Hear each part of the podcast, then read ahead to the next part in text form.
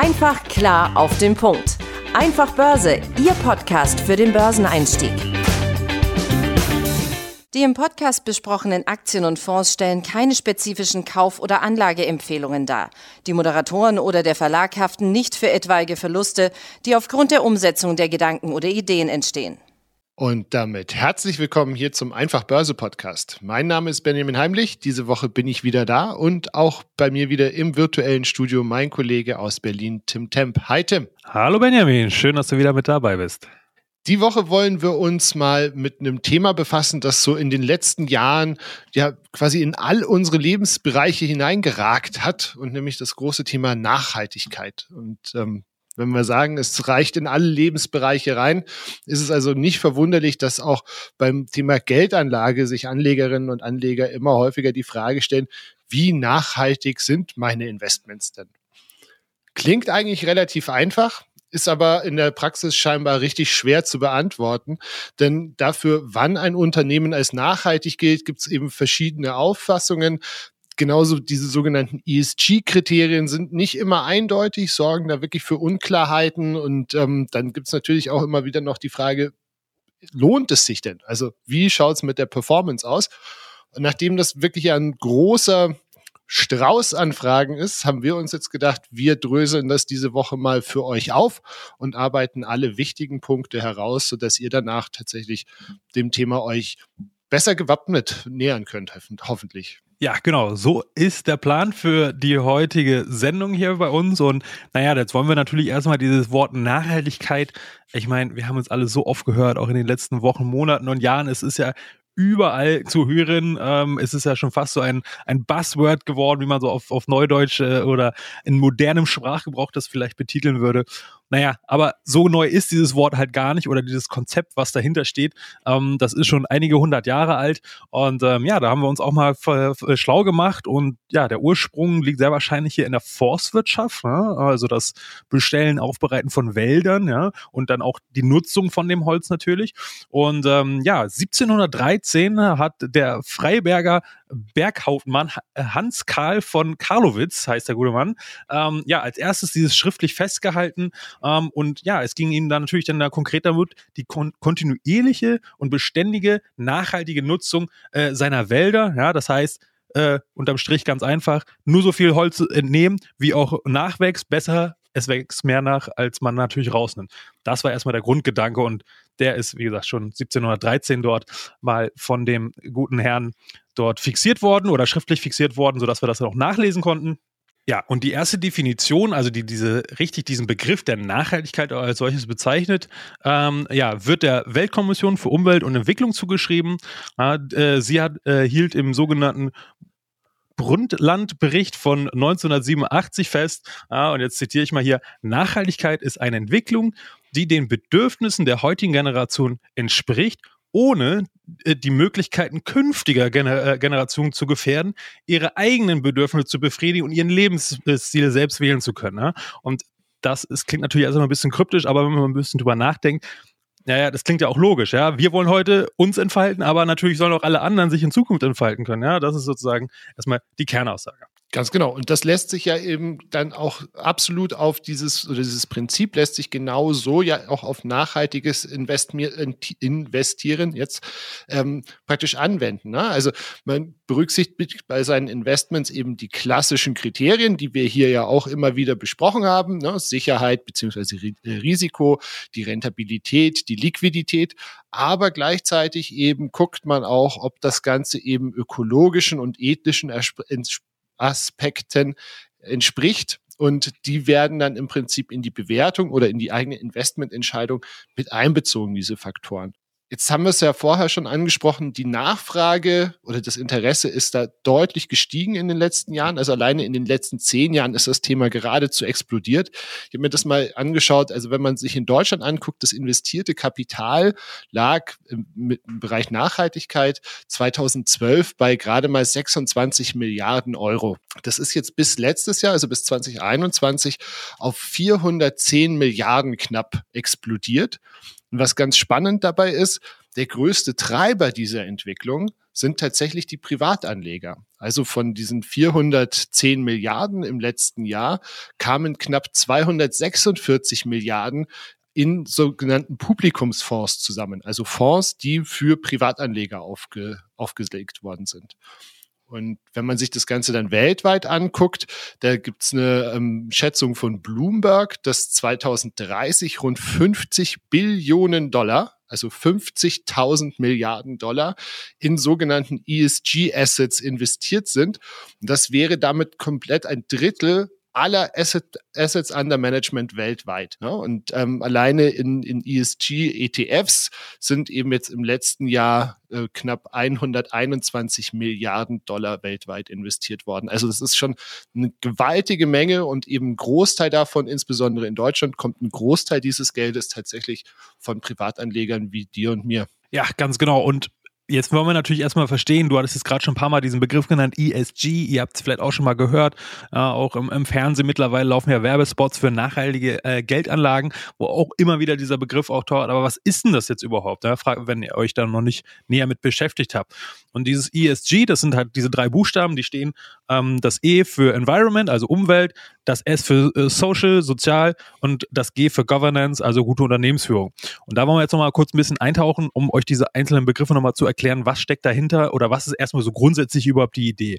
Ja, also das E, ja, womit es beginnt, Environment, Umwelt sagt ihr ja schon, also das ähm, äh, da werden zum Beispiel Punkte der effiziente Umgang mit Energie, oder grundsätzlich alle Art von Ressourcen, natürliche Ressourcen, ähm, eine umweltverträgliche Produktion oder auch natürlich auch Stichwort Emissionen, die dort freigesetzt werden bei der Produkterstellung, bei der Dienstleistung und so weiter. Ja. Das fällt alles darunter und das soll natürlich möglichst äh, im Sinne der Natur sein, also möglichst wenig Ressourcen verbrauchen oder die, die man nutzt, quasi das absolute Maximum rausholen und bei dem Produzieren, bei dem Erstellen der Güter möglichst wenig von der Natur äh, äh, kaputt machen, wenig Ressourcen davon nutzen. Ja? Das S, Social, Sozial, äh, geht es um Dinge wie die Wahrung der Menschen- und Arbeitnehmerrechte, ja, Arbeitssicherheit, ja, Gesundheitsschutz, Gewerkschaftsfreiheit, ja, und auch ähm, äh, aber auch die, die Durchsetzung von Nachhaltigkeitsstandard bei Zulieferern. Ja? Also das beschränkt sich nicht nur auf quasi den eigenen kleinen Dunstkreis des Unternehmens selbst, sondern auch das interagiert ja immer mit anderen Leuten, ja, mit Kunden, mit Zulieferern und so weiter. Also auch die sollen da mit einbezogen werden und genau darum geht's ja auch, den Blick zu weiten, nicht nur auf seinen kleinen eigenen Teller, ja, sondern auch über den Tellerrand hinaus. Ja, das ist ja hier auch, also wesentlicher Kerngedanke dieses ESG, ne, ganzheitlich denken. Zu guter Letzt, das G steht für Governance, sagt ja schon gute Unternehmensführung. Darunter versteht man unter anderem die Prävention zum Beispiel von Korruption und Bestechung, ethische Unternehmensgrundsätze, ja, und eine transparente Ver Vergütungspolitik zum Beispiel. Also ne, alles, was halt ähm, ja, so eine Art Wertesystem von diesem Unternehmen, das den ganzen Rahmen halt vorgibt, in dem dieses Unternehmen quasi äh, denkt, handelt und das im besten Fall vom obersten Chef, Eigentümer bis runter äh, quasi zum, zum einfachen Arbeitnehmer, ja, die dort alle mit einbezogen werden sollen und für die das sozusagen dieses Wertekostüm im besten Fall auch für alle gleichermaßen gilt und alle das auch verstehen und leben. Ne? Das wäre sozusagen der Optimalzustand. So, und dieses G, also das Governance, die gute Unternehmensführung, das wird meistens also ein bisschen vergessen in dieser ganzen Thematik.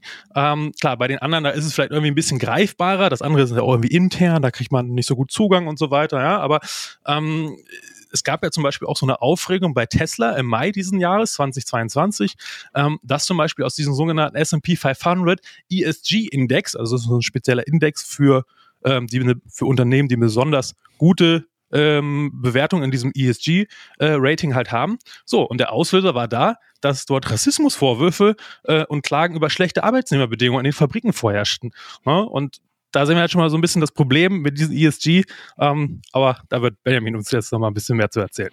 Ganz genau. Also das Problem bei diesen ESG-Fonds oder auch Produkten ist, dass eben diese Kriterien bislang, muss man sagen, nicht einheitlich sind. Das heißt, jeder Anbieter kann die quasi individuell festlegen. Und das macht es eben für uns als Anlegerinnen und Anleger auch relativ schwierig zu beurteilen, wie nachhaltig denn dann die einzelnen Produkte wirklich sind oder gar sie auch überhaupt miteinander zu vergleichen. Ne? Ich kann ähm, mir drei ESG-konforme ETFs nebeneinander legen. Da sind ähm, wahrscheinlich in dreien, äh, hast du wahrscheinlich eine Deckungsgleichheit der Unternehmen von irgendwie zehn Prozent.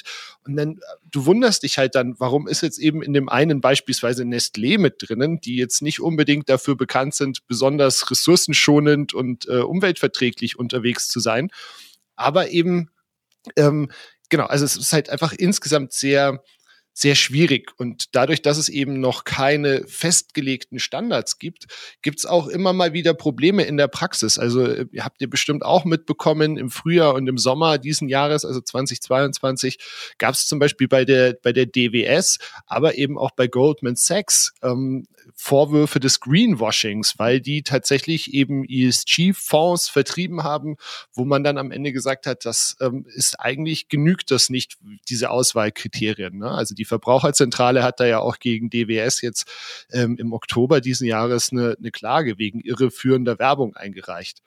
Und das große Problem an dieser Geschichte ist, dass eben solche Negativbeispiele durchaus auch das Zeug haben, diesen, diese allgemeine Euphorie ähm, und die Begeisterung für dieses Produkt oder für diesen, für dieses, diesen Investmentansatz eben durchaus auch zu bremsen.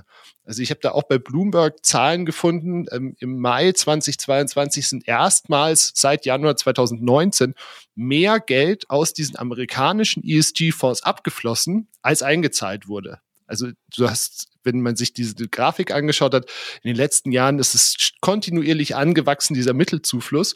Und jetzt im Mai eben brutal abgesackt und die Anleger haben tatsächlich einfach Geld abgezogen, weil sie möglicherweise eben auch verunsichert waren, wie viel ESG steckt denn tatsächlich in diesen Fonds drin. Ja, ganz genau. Und da kommt vielleicht auch bei dem einen oder der anderen jetzt die Frage aus, naja, gut, also ich sehe ja schon die Sinnhaftigkeit dahinter, also das ne, quasi nachhaltiges Haushalten, Wirtschaften, dieser Gedanke quasi für unsere Welt, dass das durchaus sinnvoll ist. Okay, gut, aber wenn ich jetzt auch meine Geldanlage darauf ähm, weiter münzen möchte. Das klingt jetzt ja schon schwierig, ne? keine einheitlichen Standards und so weiter. Ähm, naja, bleibt es jetzt weiterhin so, so, ein schwieriges Thema oder beziehungsweise macht es überhaupt Sinn oder ist jetzt der Aufwand trotzdem auch nochmal zeitlich nochmal viel größer als bei einer klassischen Geldanlage jetzt beispielsweise? Und nun ja, schon. Also diese einheitlichen Standards, das ist natürlich ein Problem, dass es die noch nicht gibt, weil dadurch wird natürlich automatisch immer diese Vergleichbarkeit sehr schwierig.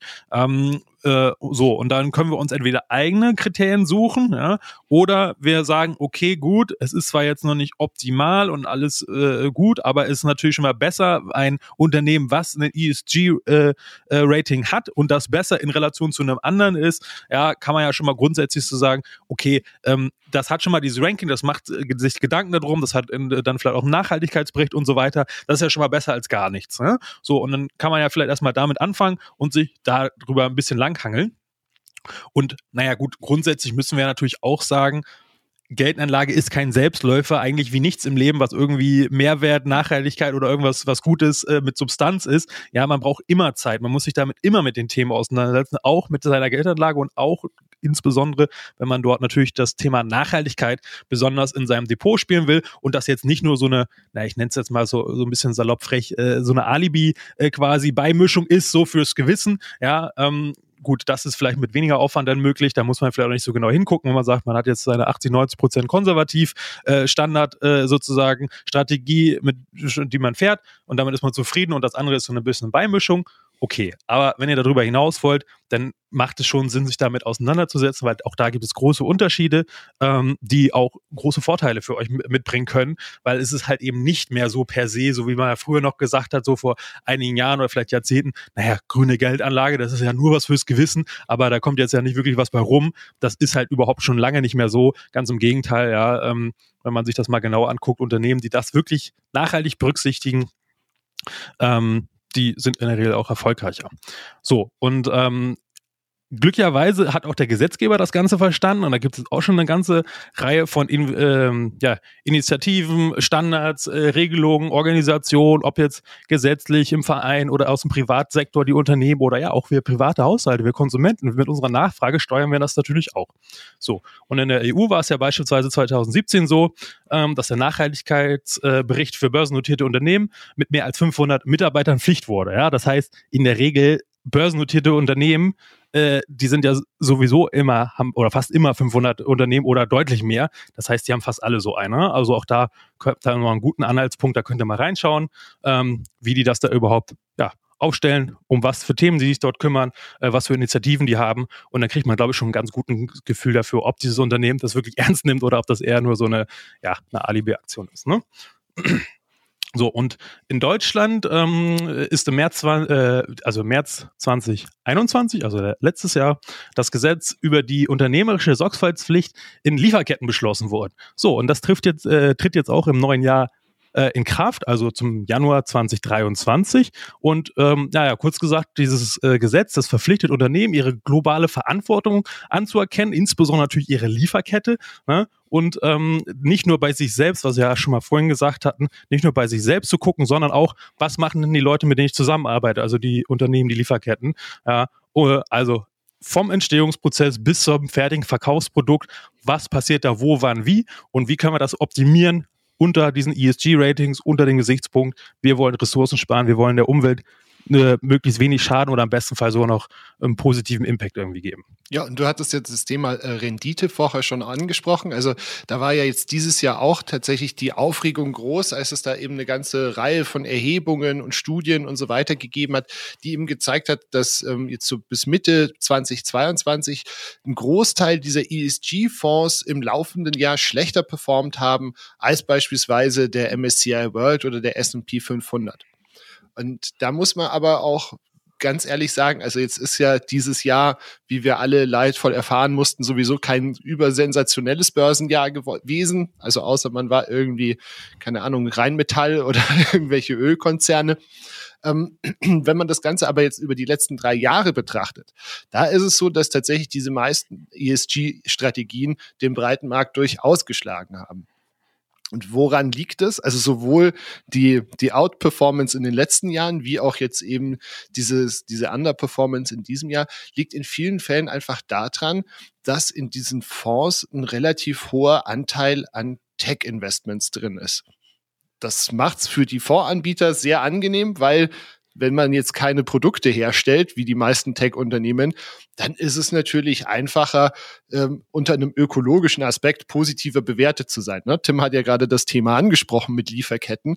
Wenn ich jetzt, keine Ahnung, Adidas bin und wirklich bis in den letzten, in den letzten, ins letzte Glied meiner Lieferkette nachweisen muss, dass da alles vernünftig eingehalten wird, dann ist das natürlich sehr viel schwieriger. Wenn ich irgendwo eine Suchmaschine hinstelle, Wahrscheinlich eher nicht so. Dann geht es dann darum, ob meine Server entsprechend irgendwie halbwegs ökologisch gekühlt und betrieben werden.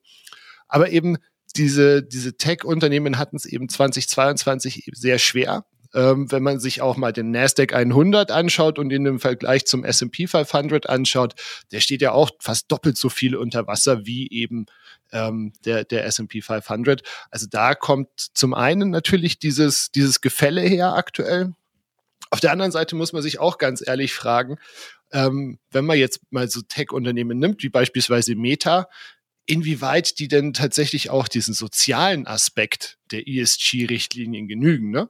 Weil ich meine, es, es gibt ja Berichte und das ist ja auch belegt, dass eben unternehmenseigene Untersuchungen von Meta tatsächlich belegt haben, dass zum Beispiel Instagram für junge Menschen ähm, ein wahnsinniges Risiko darstellt, beispielsweise für Depressionen, ein schlechtes Körperbild, ähm, kann Angst äh, Angststörungen auslösen. Also da das ist eben das, worüber wir hier jetzt die, die letzten 20 Minuten ausführlich gesprochen haben. Die Schwierigkeit, ähm, dann tatsächlich etwas zu finden, gerade wenn man eben auf Fondsebene unterwegs ist, ähm, wo man sagt, okay, ich bin mit allen, mit allen Unternehmen, die in diesem Fonds drin sind, d'accord. Ähm, wahrscheinlich ist dann eher tatsächlich die Einzelaktie die bessere Wahl, weil ich mir dann wirklich das einzelne Unternehmen anschauen kann und da wirklich mal mit dieser Checkliste durchlaufen kann und dann gucken kann, okay, genügt mir das, was die im Bereich ESG machen oder eben nicht. Ja, ganz genau. Und ähm, ich habe vielleicht auch nochmal einen praktisches Beispiel aus meiner beruflichen äh, Erfahrung. Bevor ich jetzt hier zum Beispiel im Aktionär war, war ich ja Key Account Manager beim Vermögensverwalter, der sich immer mehr auf nachhaltige Geldanlagen spezialisierte. Und da gab es zum Beispiel, äh, um ja auch nochmal ein schönes Beispiel, auch nochmal um das zu untermauern, dass das durchaus Sinn macht und nicht nur irgendwie so ein ethisch ideales Ding fürs Gewissen ist, aus unternehmerischer Sicht, sondern durchaus Sinn macht. Und da war nämlich folgendes Beispiel. Ähm, dort hatten wir halt auch unter anderem äh, Publikumsfonds, äh, die halt auch nach, möglichst nachhaltige Unternehmen aus der Dachregion äh, gebündelt haben. Und unter anderem habe ich dort mit einem ähm, Unternehmer gesprochen, die haben äh, Spezialchemie äh, hergestellt für ja hauptsächlich so äh, Farben, Lacke, Kleber, für Parkett und so weiter. Ja? Ähm, so, und der sagte zum Beispiel, die machen das schon seit Jahren so oder seit Jahrzehnten, dass sie kurze Lieferketten, also regional versuchen, alles zu beziehen und nicht irgendwo weltweit einkaufen. Ja, es ist ein bisschen teurer, aber zum Beispiel sagt er, die haben jetzt schon, also ich meine, gut, das ist jetzt schon ein paar Jahre her, da gab es noch nicht Corona und so weiter, da haben sie, der Vorteil sich sicherlich noch größer ausgespielt, aber schon damals war es so, Klimawandel war dort schon zu spüren, weil unter anderem die Rheinstände viel tiefer als sonst waren. So, das heißt, große Unternehmen, die dort ähm, tonnenweise mit Riesenschiffen da ihre Materialien Materialien äh, relativ günstig in Anführungsstrichen logistisch abwickeln konnten, konnten dann teilweise gar nicht mehr beliefert werden, weil der Rhein einfach viel zu niedrig war. So, und dann hat dieses Unternehmen aber einen riesen Vorteil gehabt, weil die oft nur mit LKWs oder im eigenen Werk oder irgendwie halt wirklich nur wenige Kilometer im Umfeld ihre Materialien bezogen haben, dadurch viel schneller, flexibler anpassen konnten auf die äh, Nachfrage von ihren Kunden. Gleichzeitig hatten die äh, solche globalen Lieferströme Probleme halt nicht. Ja, ich meine, wie gesagt, Corona lässt grüßen. Das haben auch viele immer noch zu spüren. Es gibt immer noch große Probleme. Ja, das war ein klarer Wettbewerbsvorteil und die konnten produzieren, ja, äh, weiterhin mit voller Kapazität, haben äh, konnten sich vor Aufträgen überhaupt nicht retten, konnten es überhaupt nicht abdecken, äh, haben sich dumm und dämlich quasi verdient, ja, einfach weil sie weiterhin am Markt waren und quasi diese Flexibilität hatten und mit neuen Marktgegebenheiten und Problemen viel besser umgehen konnten, so, ja, und dann hat sich das, äh, die ein bisschen mehr Kosten quasi, das zu implementieren, die bisschen teure Produkte quasi aus Deutschland, aus Europa zu beziehen und so weiter, total für die gerechnet, weil das hat das einfach, äh, der Gewinn und die Flexibilität um ein Vielfaches überkompensiert und das hat sich auch eins zu eins auf die Bilanz niedergeschlagen im Gewinn. Ja, das war jetzt nicht nur irgendwie, dass man dort eine so eine, ja, sag ich mal, Green äh, Rechnung macht, wo man dann irgendwelche hypothetischen Werte. Nein, direkt auf der Bilanz im Gewinn und natürlich hat sich auch die Aktie entsprechend viel besser dort entwickelt. Ne? Vielleicht mal so als kleines Beispiel, wie weitreichend sowas gehen kann und was für einen Vorteil auch ein Unternehmen äh, dort beziehen kann aus. Ja, ist ein super Beispiel. Und also ich habe mich vor, vor einiger Zeit auch mit einer ähm, Anwältin unterhalten, die eben institutionelle Investoren berät bei der, bei der Anlage. Und die hat eben genau sowas auch gesagt. Also, dass solche Dinge eben in der Zwischenzeit auch bei denen, die sehr viel mehr Kapital anlegen als du und ich, obwohl wir ja vorher gehört haben, dass eben gerade in Deutschland das Thema eher ein, ein Privatanlegerthema ist. Aber die hat das vor, vor Jahren schon gesagt, sagt sie, Herr Heimlich, das ganze ESG-Thema ist kein Baumstreichler-Thema mehr. Ich fand das Wort Baumstreichler-Thema irgendwie ganz, ganz passend. Ähm, es geht eben nicht darum, dass man am Ende ähm, nur, nur eben ein grünes Gewissen hat, sondern eben tatsächlich am Ende wirklich auch eine Überrendite damit erzielt. Abschließend lässt sich natürlich sagen, also der nach dem Boom in den letzten Jahren äh, findet eben im Bereich nachhaltigen Investieren gerade, glaube ich, so ein gewisser Realitätscheck, nenne ich es mal, äh, statt. Also wo wirklich mal überprüft wird, was, wo ist denn überall wirklich ESG drin, wo ESG draufsteht. Das bedeutet aber nach wie vor natürlich für uns als Anlegerinnen und Anleger auch, dass wenn wir über Investmentfonds oder ETFs auf den äh, Sektor setzen möchten, wir eben um eine ordentliche Prüfung nicht rumkommen, aber Tim hat es vorher ja auch schon gesagt, eigentlich sollten wir uns mit allen Themen, die mit Geldanlage zu tun haben, eigentlich vernünftig auseinandersetzen, wenn es nicht am Ende einfach nur ein gewisses Feigenblatt sein soll. Ähm, und auch bei Einzelaktien lohnt sich natürlich genau hinzuschauen. Also natürlich, man muss dann beispielsweise Wasserstoff, das ja so als das grüne Vorzeigethema gilt, auch da muss man sich natürlich fragen, wie beispielsweise grün ist Air Liquid die ähm, eben einen Großteil ihres Wasserstoffs nicht aus erneuerbaren Energien herstellen. Und ähm, aber ich glaube, es ist ein, es ist ein spannendes Thema, wie es Tim ja auch angesprochen hat. Ähm, es ist ein Thema, das durchaus auch eine vernünftige und eine gute Rendite verspricht, ähm, das eben nicht nur was für Liebhaber ist, sondern eigentlich für, für die breite Masse. Und wenn man dann tatsächlich mit seiner Geldanlage auch noch irgendwie was Vernünftiges anstellen kann, dann ist damit, glaube ich, schon ganz viel gewonnen. Ja, ganz genau. Und wenn ihr da quasi nochmal tiefere Einblicke haben wollt, dann schreibt uns gerne oder grundsätzlich natürlich freuen wir uns immer über Feedback, Themenvorschläge, natürlich auch konstruktive Kritik. Was können wir hier noch besser machen? Ähm, schreibt uns dazu gerne an unseren ähm, Podcast-Verteiler, äh, podcast at einfachbörse.com, Börse wie immer mit OE. Und dann freuen wir uns auf euer Feedback. Ähm, und ich sage vielen Dank an dich, Benjamin, für die Vorbereitung und das spannende Thema hier heute. Ähm, ja, ich hoffe, ihr da draußen konntet auch wieder was mitnehmen. Fühlt euch jetzt ein bisschen besser aufgestellt, wenn ihr das nächste Mal auf irgendwelche, ja, vermeintlich oder vielleicht auch tatsächlich nachhaltigen Geldanlagen stoßt. Jetzt wisst ihr zumindest schon mal ein bisschen mehr, hoffen wir. Und ähm, ja, für mehr Informationen schreibt uns gerne. Wir freuen uns und äh, in diesem Sinne eine gute Zeit wünsche ich. Bis nächste Woche. Ciao. Ciao. Einfach klar auf den Punkt. Einfach Börse, Ihr Podcast für den Börseneinstieg.